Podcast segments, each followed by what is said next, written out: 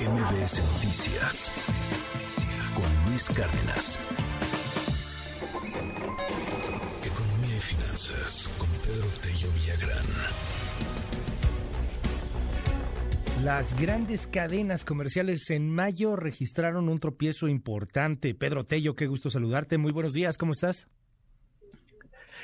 Luis, buenos días, qué gusto saludarte a ti y también a quienes nos escuchan. ¿Por qué es importante seguirle la pista a los datos que mensualmente ofrece la ANTAD, la Asociación de Tiendas Digitales y de Autoservicio? Son las siguientes. Las ventas que se realizan justamente en estas cadenas comerciales representan adelantado del comportamiento que tiene o que tendrá el consumo de bienes que se realiza en el territorio nacional por parte de las... Nos sirve pues para evaluar la tendencia, el desempeño mensual en la compra de productos que realiza usted y yo como consumidores finales y en consecuencia nos ayuda a tomarle el pulso a esa parte de la economía de nuestro país que se llama mercado interno. En la ANTAD se eh, representa a 22 cadenas de autoservicio, a 13 tiendas departamentales y a 54 tiendas especializadas que en conjunto suman más de 47 mil locales en todo el país y en las cuales se realiza el 43% de la compra de productos que usted y yo efectuamos en todo el territorio nacional. Por eso es importante seguirle la pista al indicador de la ANTAD. Y resulta que los datos que corresponden al mes de mayo apuntan a que las ventas comerciales realizadas justamente por estas grandes cadenas comerciales, Luis Auditorio, presentaron un retroceso en términos reales del 4.3% en comparación con las ventas que se realizaron en mayo del año pasado. Esta cifra, este retroceso, es el peor retroceso o el peor registro para un mes de mayo desde el año 2013 pero representa además, Luis Auditorio, esta es quizás la cuestión más relevante, el cuarto retroceso consecutivo en lo que va del año. Solamente en el mes de enero, las ventas de las grandes cadenas comerciales aumentaron en términos reales, pero en febrero, marzo, abril y mayo, estos últimos cuatro meses, han presentado números rojos. ¿Qué significa esto?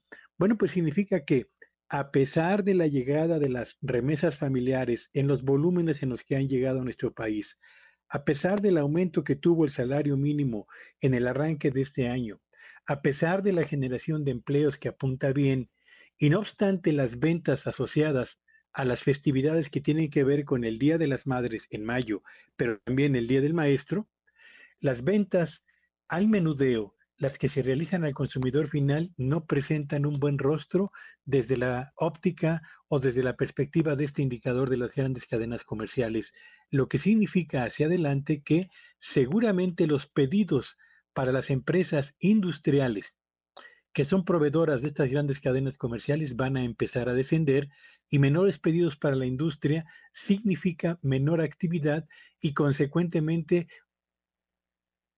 no importa si nunca has escuchado un podcast o si eres un podcaster profesional. Únete a la comunidad Himalaya.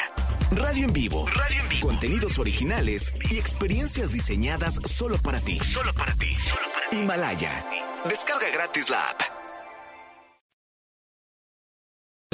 Y para generar también impuestos. Además, si tenemos cuatro meses consecutivos con descensos en términos reales de las ventas de estas cadenas comerciales, esto significa que la recaudación por concepto del impuesto al valor agregado, que eh, influye directamente en el nivel y en la fortaleza de las finanzas públicas por el lado de los ingresos tributarios, que el hecho de que las ventas comerciales desciendan durante cuatro meses consecutivos representa un problema potencial para los proveedores de las cadenas comerciales, pero también para las finanzas públicas, porque representa una menor captación del impuesto al valor agregado.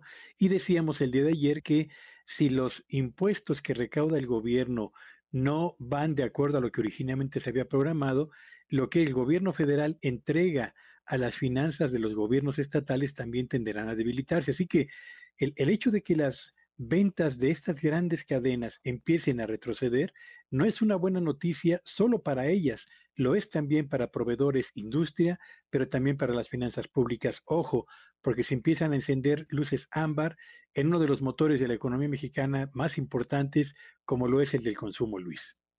Muchísimas gracias, Pedro. Te seguimos en tu red. ¿Cuál es? Sígueme en Twitter en arroba Petillo Villagrán y que tengan un espléndido día. MBS Noticias Luis Cárdenas.